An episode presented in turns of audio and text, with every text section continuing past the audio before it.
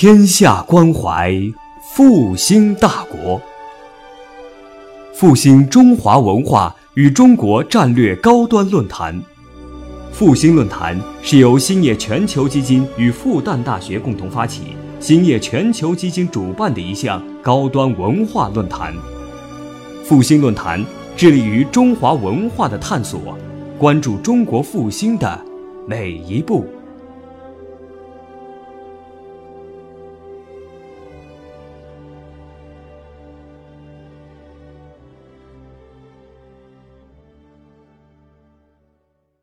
是先秦的一一部非常重要的学术典籍，啊，甚至可以说是伟大的书。这本书的作主要作者呢是庄子本人，也可能，也可能包括一些他的学生的作品。庄子这个人有。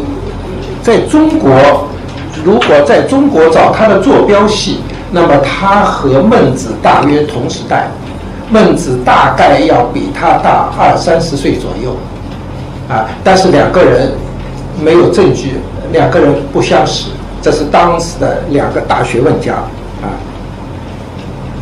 那么如果从呃程度来讲呢，呃。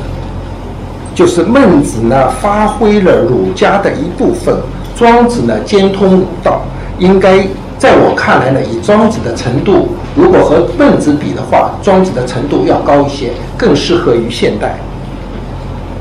那么在同时代，如果在世界范围里边里边来看呢，他还和另一位大哲是同时代。那么这位大哲呢，啊，就是柏拉图。柏拉图呢，就是柏拉图去世的时候呢，是呃，大概是庄子二三十岁。柏拉图的年龄也要比庄子大，啊，这两个人的学问呢，有互相可以匹敌的地方，都是非常非常伟大的人物。那么柏拉图的呃活动时代呢？大约就是古希腊呢，是以奥林匹克纪年。我们现在正面临奥运会，就是它大概是一百届奥运，它的主要活动时期呢是在一百届奥运会左右左右。那么我们如果用世界历史的这个纪年来衡量庄子呢，那么庄子的。主要活动时期呢，也就是在一百届，就是古代的奥林匹克运动会的一百届的稍后一点点，稍后一点点，啊，那么奥运会呢是这个古希腊的纪年，它的时间呢是在公元前七百七十六年，啊，七百七十六年，那么和中国的。这个从这一第一届奥运会开始，那么这个是啊啊啊，古古希腊呢有了确切的，就是记录年代的这个标准，以前都是含糊的，就是有神话色彩的。有一百，从第一届奥运会开始呢，啊，这个古希腊就是有差不多有确切的纪年了，嗯，那么。这个这个就是古希腊的纪年和中国的这个纪年比较呢，中国的纪年呢，它要比中国纪中国历史的有确切的纪年呢，最早在呃共和元年，就是在公元前八百四十一年，八公元前八百四十一共和纪年是中国有确切年代的开始，然后呢。有确切记载的哪一年呢？就是春秋，那是公元前七百二十二年。那么古希腊的这个呃这个历史的纪年，就是奥运以奥运会来作为纪年的这个呃呃开始的年代呢，比中国的共和元年晚一点点，比春秋还要早一点点。就是有了春秋以后呢，中国的中国是个历史大国。有了春秋以后呢，中国就是从公元前七百二十二年到现在呢，差不差不多每一年的历史，大体发生了些什么事情，差不多都是清楚的。啊，中国是个历史大国，嗯，那么这就是我们所要了解的庄子的啊呃坐标，就是。那么我们今天在讲的这个是呃福信论坛了，取福信论坛呢，取的是中华文化福信的意思啊。如果在中国文化和世界文化这文化交流中，彼此要要要这个进行经典方面的交流的话，如果要如果。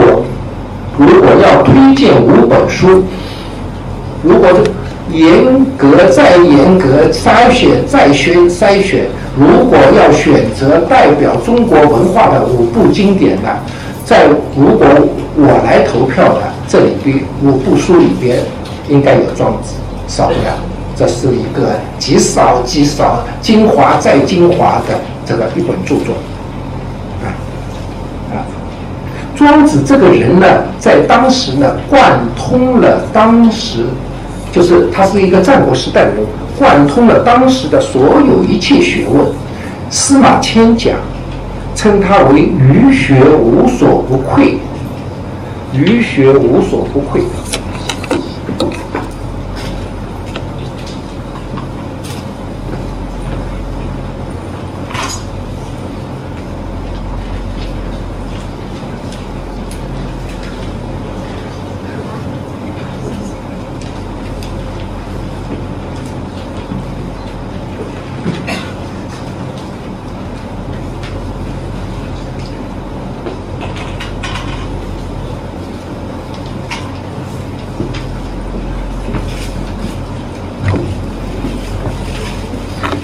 司马迁的史记讲，他语学无无所不愧，是一个绝顶聪明的大学问家。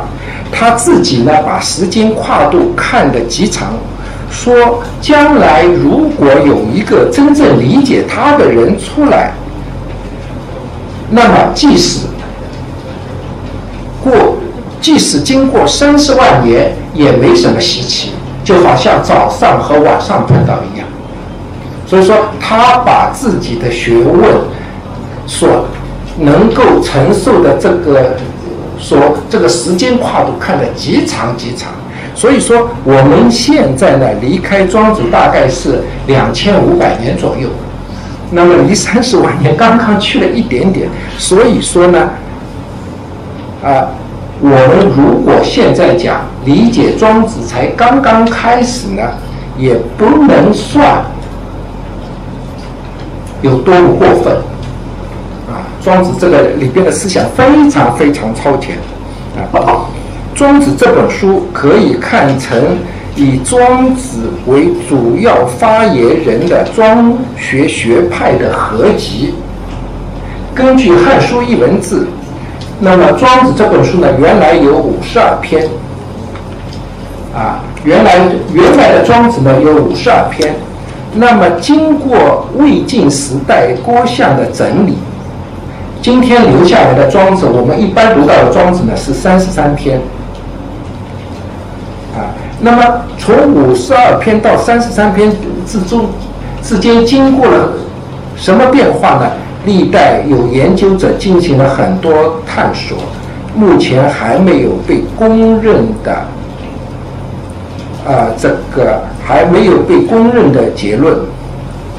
如果在这个今天的这个三十三篇里边，如果呃《庄子》这本书分成呃一共有三十三篇，一般分成内外杂篇。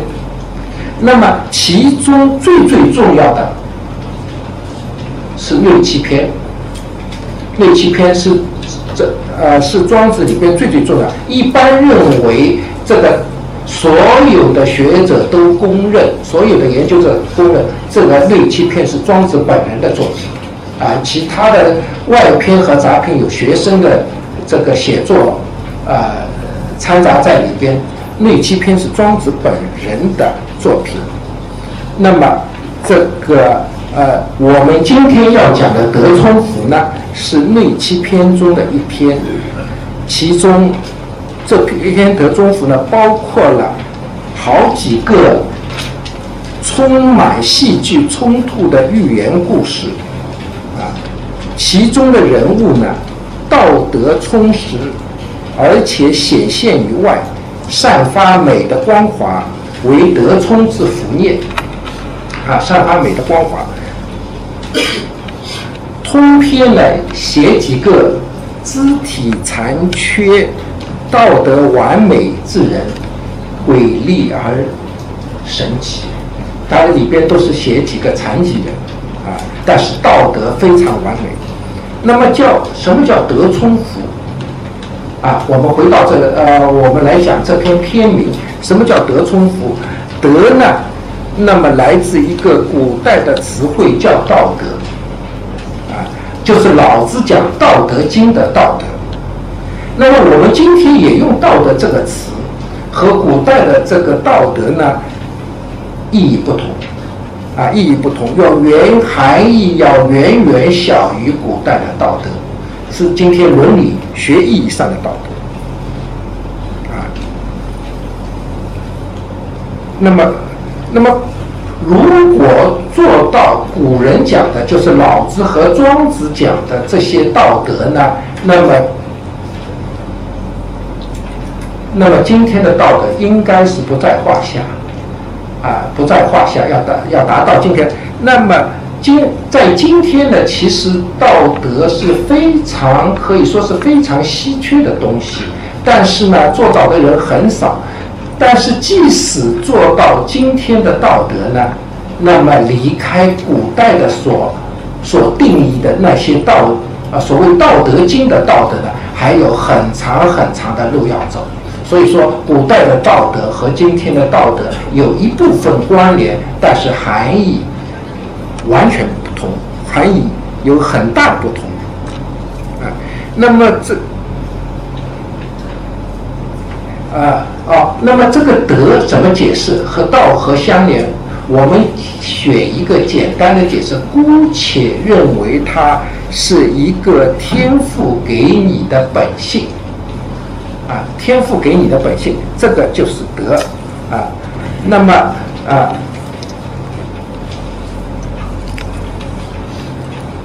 啊，这个啊啊啊啊啊，那么呃。这个天赋给你本性，如果没有受到损害，完全得到充实，甚至于，呃，完全得到恢复和充实，那么外在就有相应的这个福业，就是说有一个有相应的信号或或者相应的这个象征会显现出来。啊，相应的这个啊显现出来，而这个一旦这个呃得充福和外在内外相合了以后呢，人的身体、人的形体或者是人的形貌，相对来说不太重要，啊，不太重要了。那么这个呃，因为呃，相对来说就不不重要了，甚至于可以成为这个残缺的形体和形貌，也可以成为美的象征。啊，所以说呢，也就是庄子的巨大的影响力。所以说后来的道家和道教呢，就经常有一些美学形象，经常有一些清奇古怪之人，比方说八仙中的铁拐李啊，啊诸如此此类啊，这些都是受了这些影响而产生的。如果是从艺术上来讲，所产生的艺术形象，啊，这个就是因为他们得冲。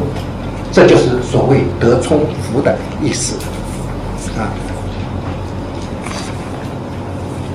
我过去讲讲庄子呢，一般呢都是一每一句每一句讲，甚至于是每一字每一字这样。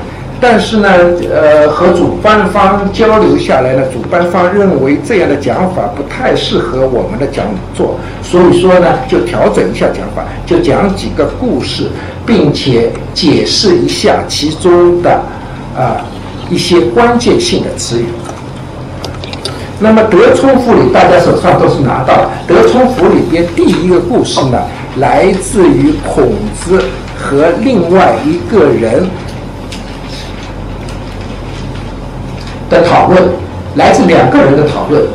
讨论的呢，讨论的另讨论的是另外一个人，啊，这一个人呢，啊，讨论的是呃，讨论的是比他们程度更高的另外一个人。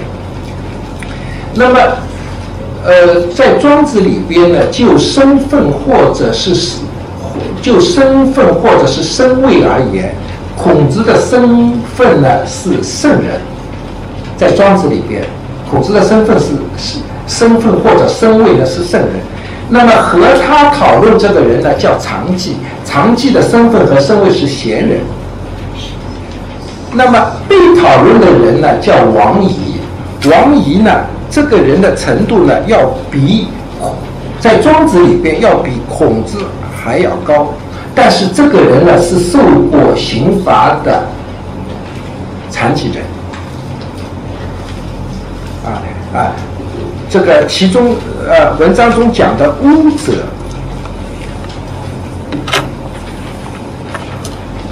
如有巫者亡矣。这个巫者呢，就是受了刑罚，被砍去脚的人。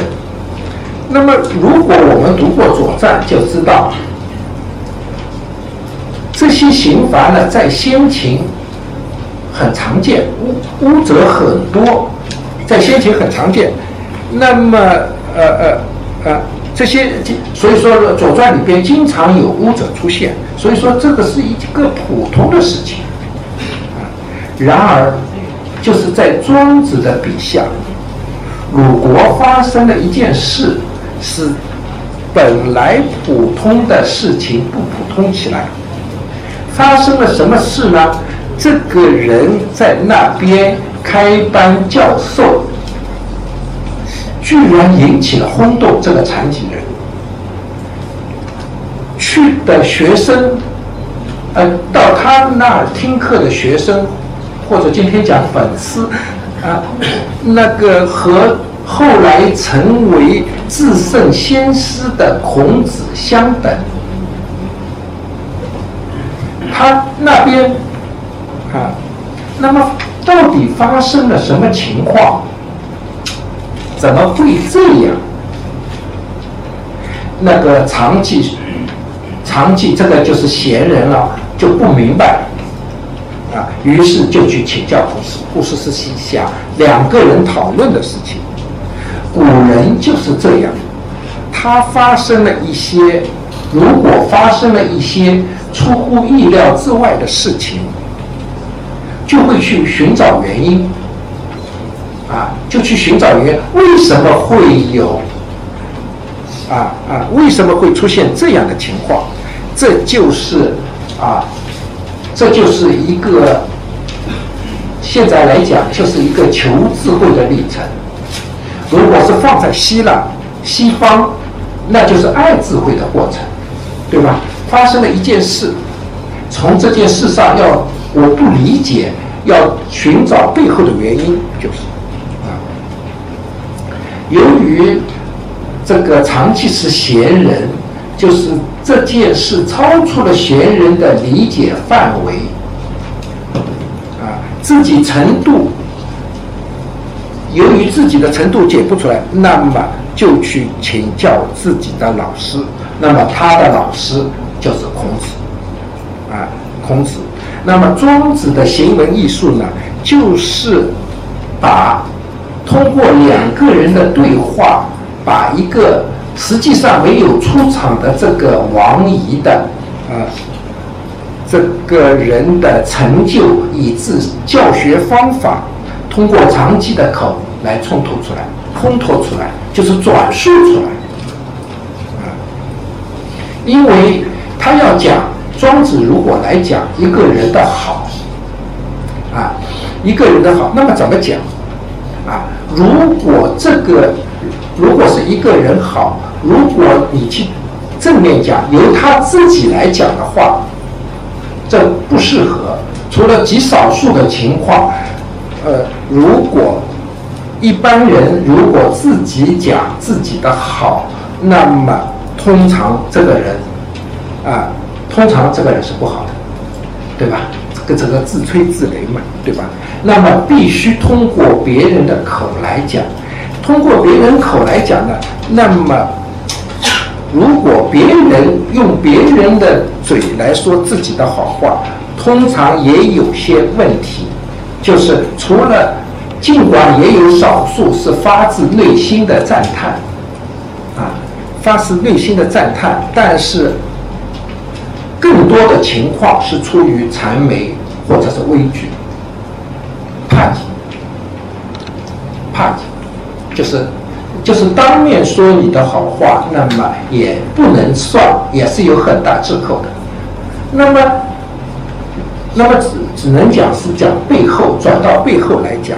如果讲背后讲坏话，这个呢，其实我们观察人类社会就会知道，就是这个其实是极大极大的情况。极大极大的数量，极大极大的情况，这才是人类生活的真相，对吧？如果是背后，那么大多数说的都是坏话啊。然而，然而呢，对这些坏话本身要进行分析啊，因为其中有一些不一定是被说的人不好，而是说话的人不好。啊而是说话人不好，为什么这样呢？啊啊啊！其实还可以有深一步的心理可以进行分析。我们今天呢，的姑且啊止住啊，呃，也这也就是马太福音上讲，不要你们不要论断人，以免你们被论断。就是说，这是告诫，不要轻易判断一个人的好坏，我们不了解。这个是一个告诫，然而还有一种最少的情况，然而还是最好的情况，就是一个人在背后得到称赞。啊，那么除了少数称赞还不够准确以外，往往说话的是好人，被称赞的人是好人，对吧？啊，这种是很少的稀有情况啊，稀有情况。啊，那么庄子的行为艺术呢，不仅如此，而是就是通过长期的口来说王仪的，在背后说王仪的好话，不仅是为了说好话，而是传达出的道家的教学理念和这个王仪达到的教学成就，这个是庄子的行为艺术。对吧？就是要找道家认为教学应该是怎么样的，或者是做到怎样才算是真正好的啊？那么，其实所谓中国的啊啊，所谓中国宗教宗教有一大，如果从中国的学术的角度来讲。这个就跟教育有关系，就是是向上传达的，向下传达，这个是教非常重要。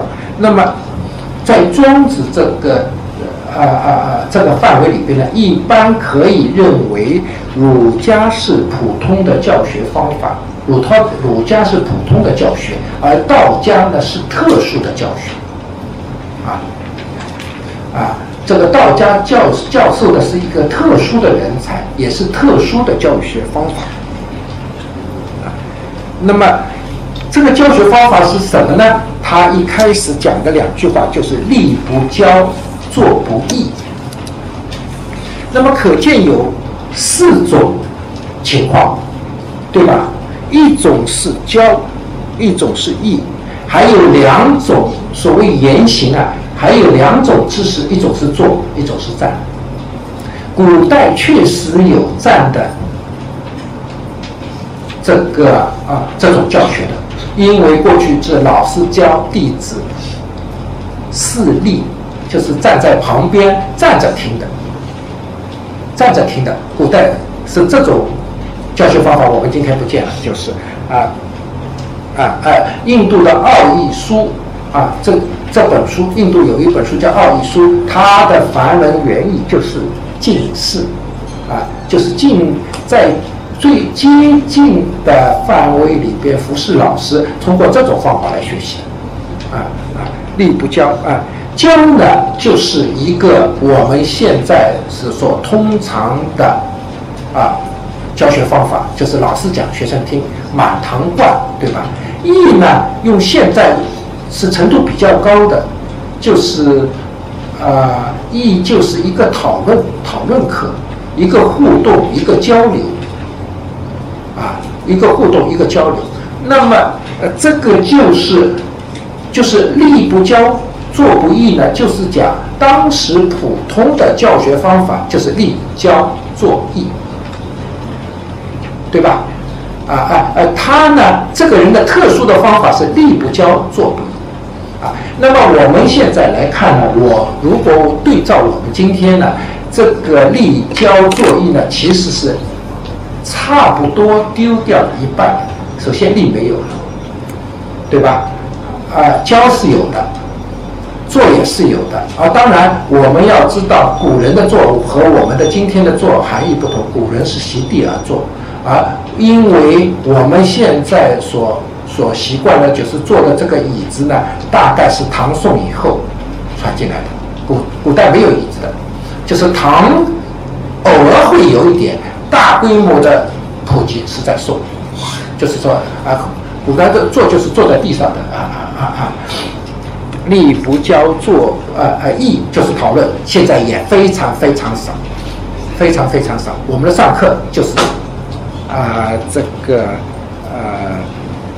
呃教和做两样，差不多扔掉了一半。当然，这个所谓讲课还可以推广到开会啊，诸如此类。开会也可以认为是一种教学方式，对吧？啊嗯，那么这个啊。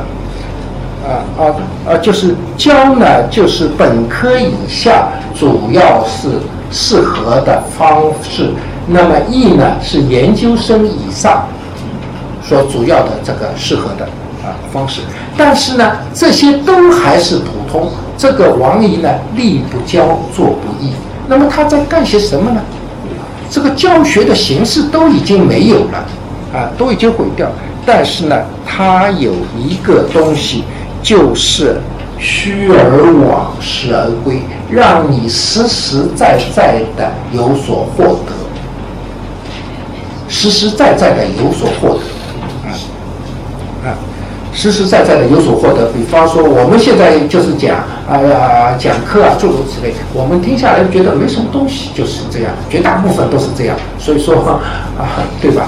就是就是为了考试啊，再来听课啊，诸如此类啊，抄抄笔记啊，诸如此类。但是他也不用你抄笔记，他和他的交流啊，交流可以实实在在使你感到很充实啊，生理上感到很充实，这个是一个很重要的呃教学成果嗯。那么这个呃不言之教啊，他的解言。在跟语言有关系，但是也可能在语言之外。不言之教，无形而心诚者也。无形的，他的教学是无形的方式，会拆散你原来固定的观念，形成新的思想。无形而心诚，他在讲讲，由于他这个教教师有教师的人格，教师有教师的气场，他会在你他听课的时候呢，他会。你会有一些过去的思想会发生改变，觉得哦，原来我自己错了，原来我可以不是这样的，原来的这个固定观念拆开来，重新进行组合，这个就是需要往事而归啊，无形而心存在。原来不懂的，忽然懂了，就是懂了是对，懂的是什么呢？对生活的理解，也同时对是对文字的理解，而文对文字的理解和对生活的文件这两件事其实是一回事，对吧？啊，哎，最好，这是他的情况。那么，而且他身心非常愉快，那是个什么人呢？啊，孔子讲，啊，这个就是通过长期的口来侧面烘托，啊，侧面烘托这个啊啊啊呃，烘托这个王仪的啊教学教学思想和他的成就。孔子稍带夸张的说：“那是个圣人。”说这个王仪是个圣人，不但是他不但是那些普通人，我还想带着我的学生跟他学呢。那，其实有一点点暧昧，就是一般认为孔子是圣人，但是孔子不承认自己是圣人，而说一个王仪是圣人。啊，那么王仪是不是圣人呢？孔子又是不是圣人呢？圣人在庄子里边是什么地位呢？这个要从如果啊啊，在庄子这整部书可以看成一个大剧本，因为都是不同的人物出场，呃啊，或者是一个大剧场。那么圣人在李庄子的书里扮演什么角角色呢？这个要啊啊，这个要结合其他篇篇章进入进行深入探讨。啊，我们今天就不往那个方向走了啊啊，那么然后呢，孔子和常季反复探讨，很精深，很精深啊。两个人在背后议论，把他的这个王仪都这样，王仪的形象通过他的议论显现出来了。其中讲的一个呢，就是王仪讲，这个人呢是必为己，他的。教学是为了自己的，那么就是孔子讲的，《论语》讲的一句名言。实际上，中国的学问、中国的儒家、中国的道家都是这一个出发点，就是孔子讲：“古之学者为己，今之今之学者为人。”古之学者为己，为了自己而学；一个呢是为了别人而学。我不是要喜欢学这个东西，我不是学的这个好，而是我需要这张文凭在求知的时候给别人看，对吧？啊，那么这个古自学者为己，嗯，啊啊啊，那么这个古自学者为己呢？这个极端的情况呢，就是《论语》中的一句话：“人不知而不愠，不亦君子乎？”君子就是人不知而不愠的啊。而那个呃呃为为，这就是所谓为己之学，为人自学的极端呢，就是今天我们一直在谴责的，就是所谓作秀。作秀就是为人者，全自自己心里一点都没有的，也不相信的，但是要做给别人看。这个就是作秀啊啊啊！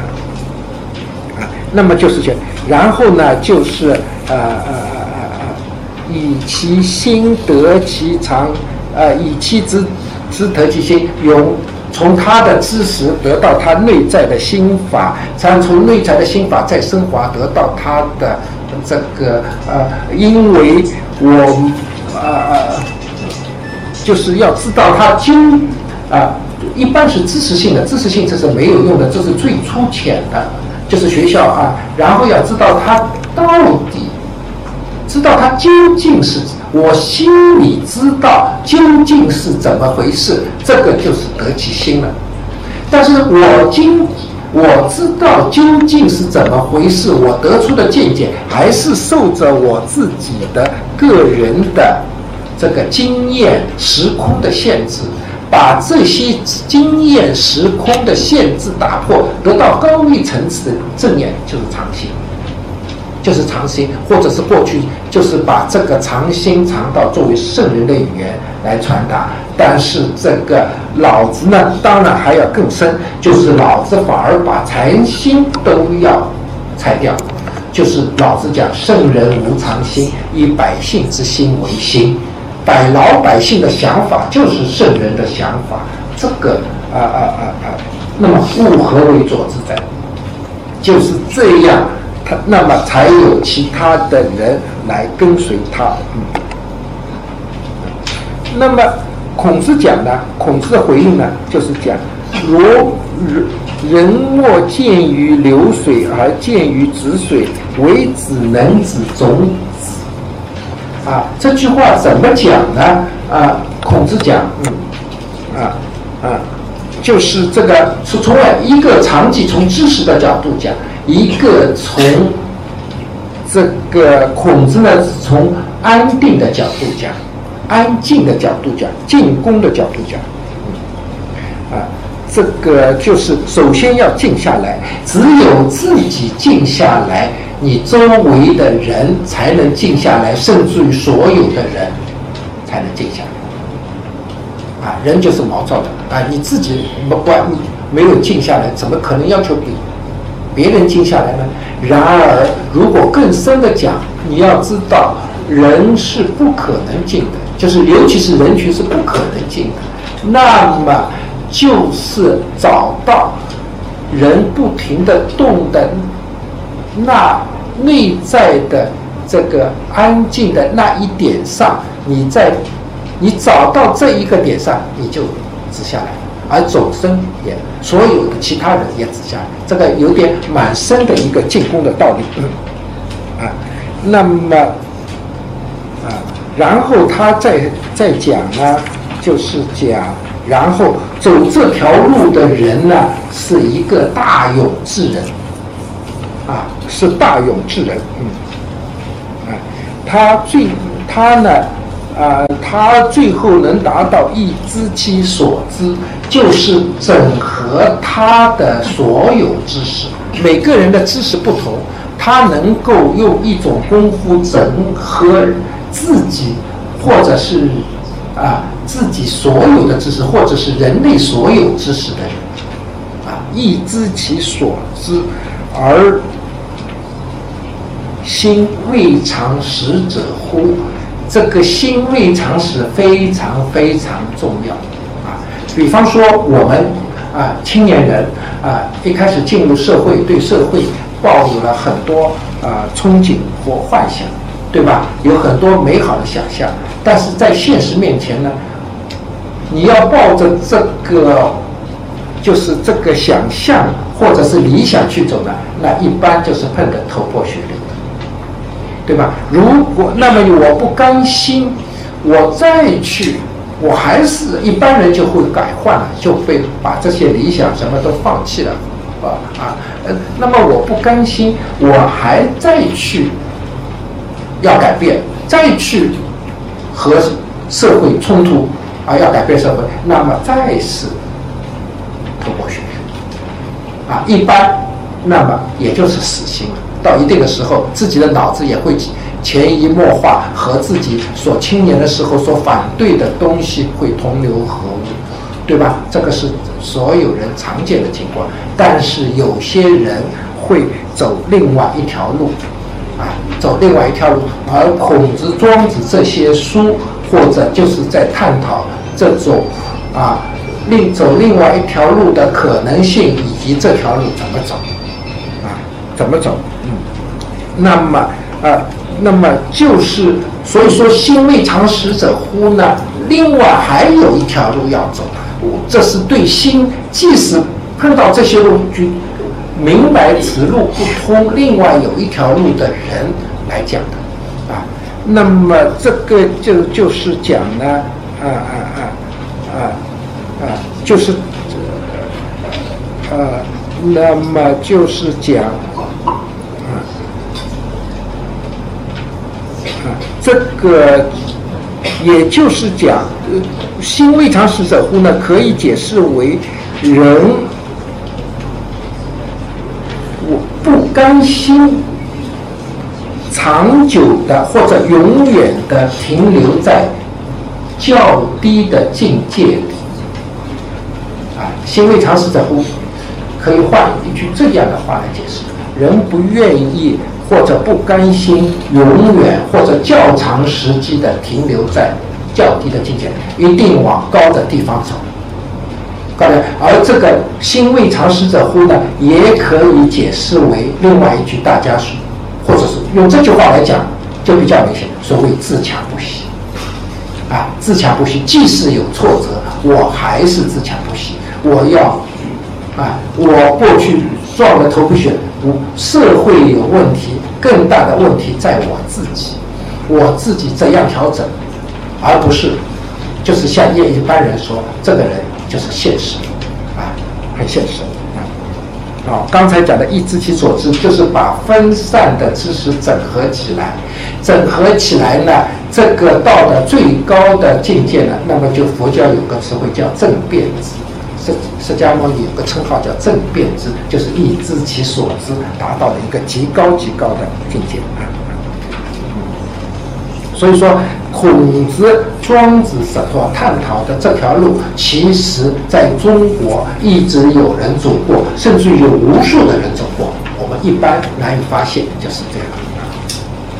然后呢，走这条路上呢，就是有灯甲，呃，灯甲就是灯甲这个词呢，就是解释为升华或者是远行，他走到一个很高的、一般人所望不见的地方去了，就是。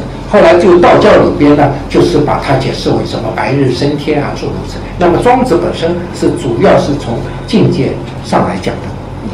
那么啊，这是第一个故事啊，就是讲了一个啊老师的故事。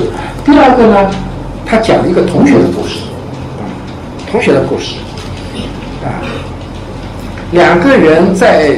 呃，有两个人在老师面前共同读书，其中有一个人是当时的大官，就是子产。啊，子产呢，根据历史记载呢，子产是一个贤相，就是一个很好的官。我是甚至是少见的好官，少见的国家领导人。他当时啊，那么对外呢抵抗强敌，对吧？啊啊啊啊，对。在家风中，因为他是郑国的啊啊形象嘛，就是他在这个大国中家风中求生存，对吧？对内呢发展生产，使老百姓安居乐业，是一个形象啊。那么，但是这个形象呢，在念书，这个念书绝不是我们今天的官员文凭，对吧？这个其实也是古代的理教学理念。就是经这个教学理念呢，经常被今人错，现在的人错解，就是学而优则仕，仕而优则学，对吧？这只资产就是仕而优则学。你做官了，从容了，有闲下了，你应该来学习，来认识一下为官之道，探讨一下自己的得失，对吧？学而优则仕呢？学而优则仕就是。学了，你有把握了，有底气了，那么你就应该出来做事，为父老乡亲做点贡献，或者就是说今天讲的，哎，为人民服务，对吧？啊啊，因为那比方说《论语》中有一句话，他他说他对一个学生说，这个学生叫七雕开，指使七雕开示。他说你学的差不多了，你可以去做官了。去去做个领导人，可以去发挥作用了。这个人回答：“吾师之未能信，我对这件事我还没有把握，我觉得我还没有学好。”孔子很高兴，《论语》中是这样记载，知道吧？所以说，这古人的“学而优则仕”和“仕而优”啊，首先有“学而优则仕”，另外还有“仕而优则学”。和后来的流俗见解是不同的，嗯，那么子产是仕而优则学，但是呢，他去学了以后呢，你要知道他有一件事就觉得不爽，啊，他就觉得里边有一个一点没地位的学同学，这个人是个污者，和他一起出门，下了课大家一起就走，并排出门，他心中不高兴，对吧？这个就是官员的习气，到今天。古今官也没有两样，对吧？啊啊，那么他就是心里不开心，然后呢就对他讲：“你不要跟我一走，我走的时候你不要走，你走的时候我不要走，我们分开来走，对吧？”啊，那么他第一次讲的时候呢，这个人也不想，因为同学之间说不定有点矛盾，磕磕碰碰的一句话讲过了也就算了。结果子产认第二次还在讲，那么他认真。那么这个同学认真，也就是展开了这个同学出场同学的日子故事。这个同同学呢，呃啊，这个同学呢，就是呃呃，第一次第一个舞者没有出场，这个这个舞者出场。啊，他说：“你不要把这个官的习气拿出来，对吧？我们来做我们到老师那听课是向老师学习，我们都是学生。那么有什么什么官学生和普通学生没有这个区别？我们都是学习的。那么我们只要尊重老师就可以，不用尊重尊重你，你又不是老师，对吧？啊，那么资产呢，就是想你看看你，资产就是损他了，就是你看看你，你自己去照照镜子，对吧？啊啊啊！我多么伟大！你看他确实做了很多好事，确实为国为民做了很多好事啊。这个这个，呃，你看看，你是一个就是受刑罚的人，根本身份不能比，对吧？那么怎么可以有有脸和我一一起进出呢？对吧？呃，我是要说起来，你给我打伞都不够资格，对吧？怎么居然敢跟我叫板呢？对吧？这样子，他里边讲的一句话呢，就是讲。由于尧真善，尧呢，就是你要知道，尧是中国孔子就是向往的这个尧舜，是是一个伟大的君王，对吧？尧舜子产呢是一个了不起的贤相，但是他离尧还有距离，哎，甚至于是很大的距离，对吧？每个人，但是呢，他距。他就是把自己称为尧，由于尧就算把自己比为尧的，就是他把自己所做的贡献夸张了。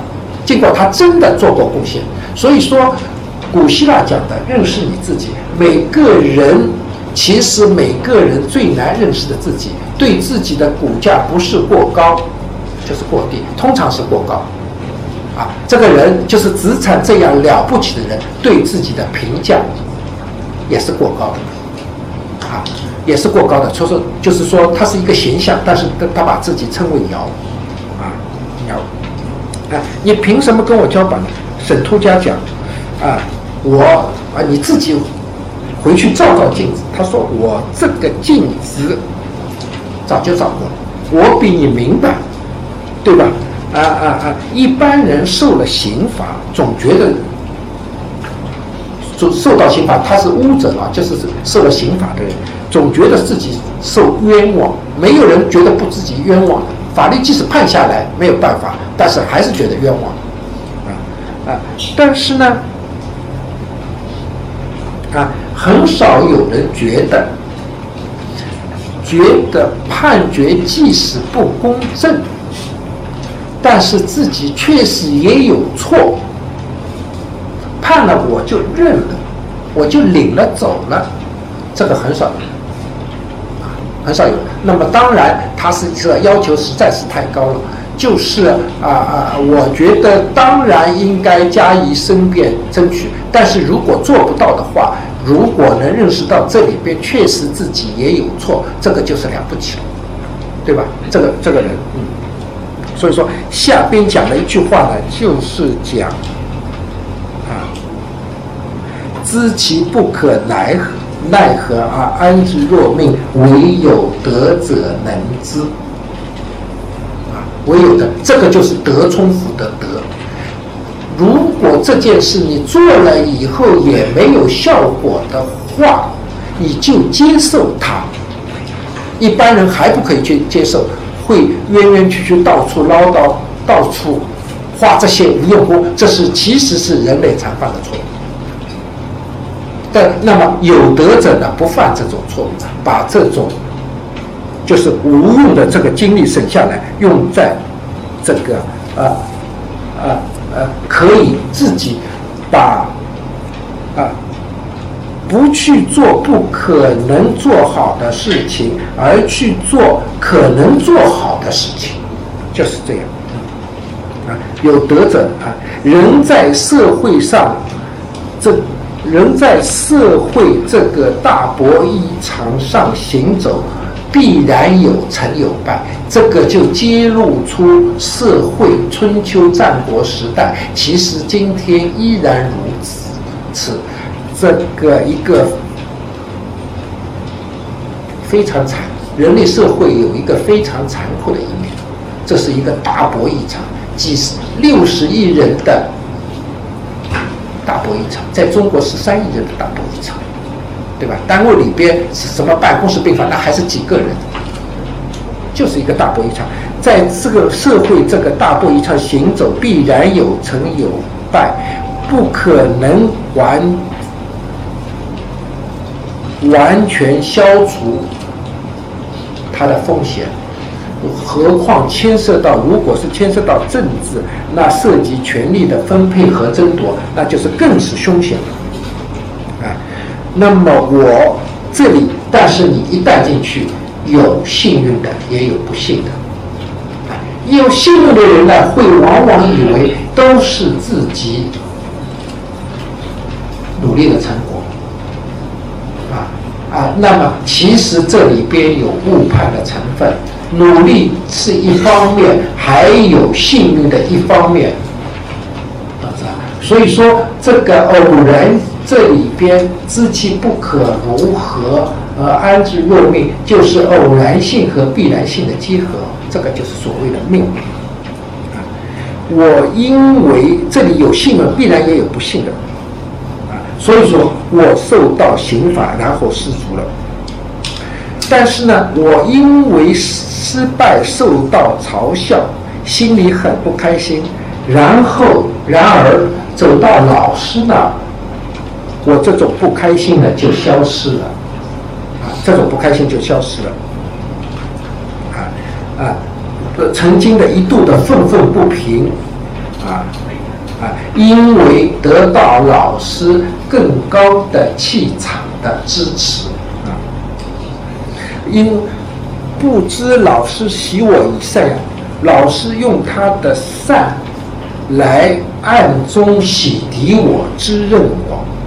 所以说我跟老师学了十九年，从来没有感觉到自己是个残疾人。啊。啊，残疾人，因为他一直有信心，没有对生活悲观失望，或者是心未尝死者。啊，这里呢，不知习习习我以善的这个善，也和现代词汇的这个善含义要大过，或者是远远大过现代社会的所谓善良。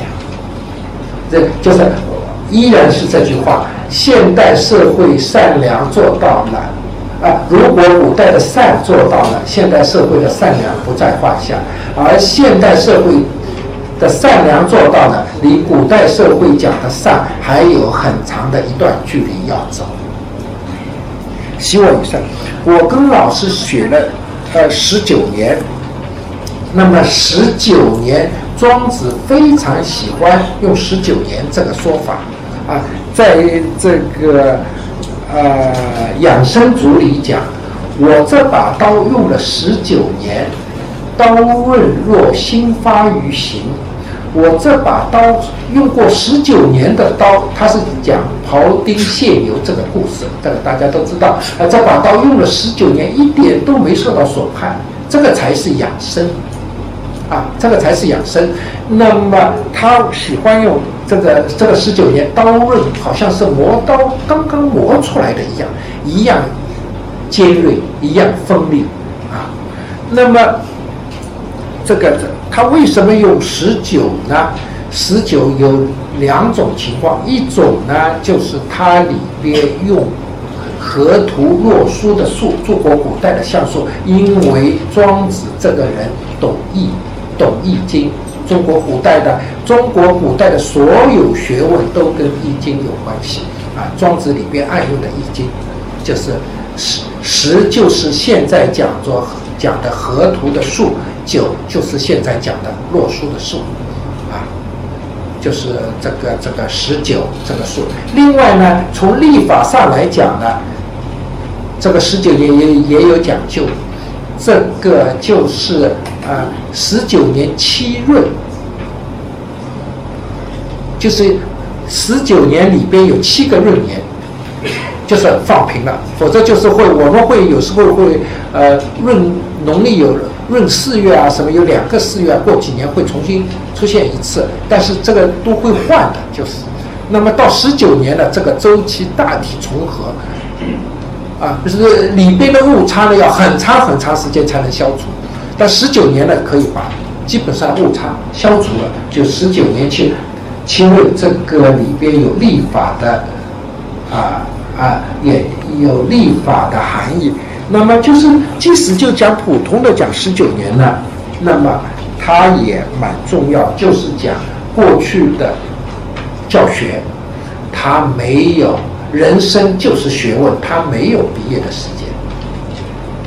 啊，我们现在要有文凭，那那时候没有文凭，没有毕业的时间。那么他和老师相处十九年，就是互相磨砺，互相砥砺，啊啊，研究一个东西，研究生命中一个东西，一点点深化，一点点纯粹。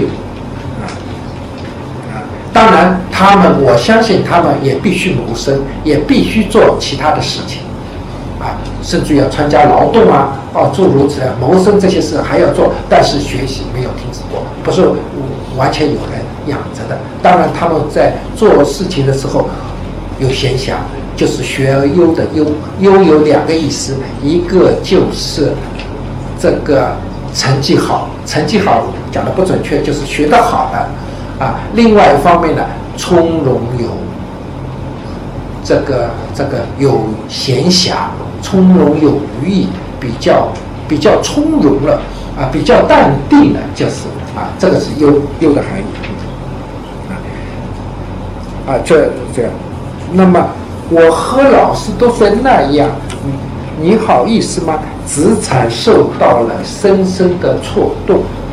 非常惭愧，因为通过了，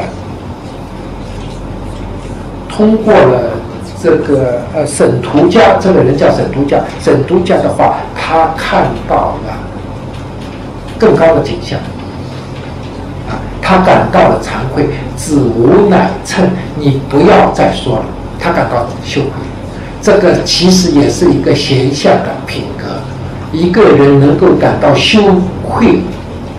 能够感到惭愧，这个都是，呃，在佛教里边属于善心所，都是善心的发现。所以说，就怕一个人没有惭愧，或者是现在讲无耻了，对吧？他，呃，这个这个这个厚黑学，对吧？厚就是这个这个无耻了，把这个把这个善心所给点死了，这个。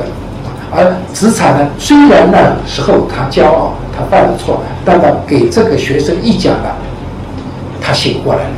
是无乃称，你不要再说，我明白了，是我错了，啊，嗯那么啊啊，那么刚才讲的一个第二个故事呢，第一个故事呢是一个没有出场的老师的故事，第二个故事呢。是出场的学生的故事，然后呢，还有一个苏三五子，这个是看上去是学生，实际上是老师的老师的故事，是更复杂，比这个呃呃比前面两个故事更复杂，故更精彩。啊，里其中不但有孔子出出场，而且有老子出场。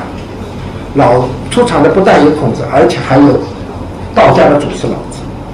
然而呢，就是这个故事讲起来就比较复杂。经呃子产也讲了，子无乃称啊，你不要再讲了。然后我把下面的时间留给大家回答问题。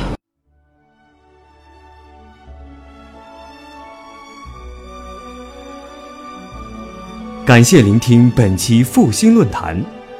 本论坛由复旦大学儒学文化研究中心提供学术支持，欢迎您关注复兴论坛的微信、新浪微博及豆瓣小站。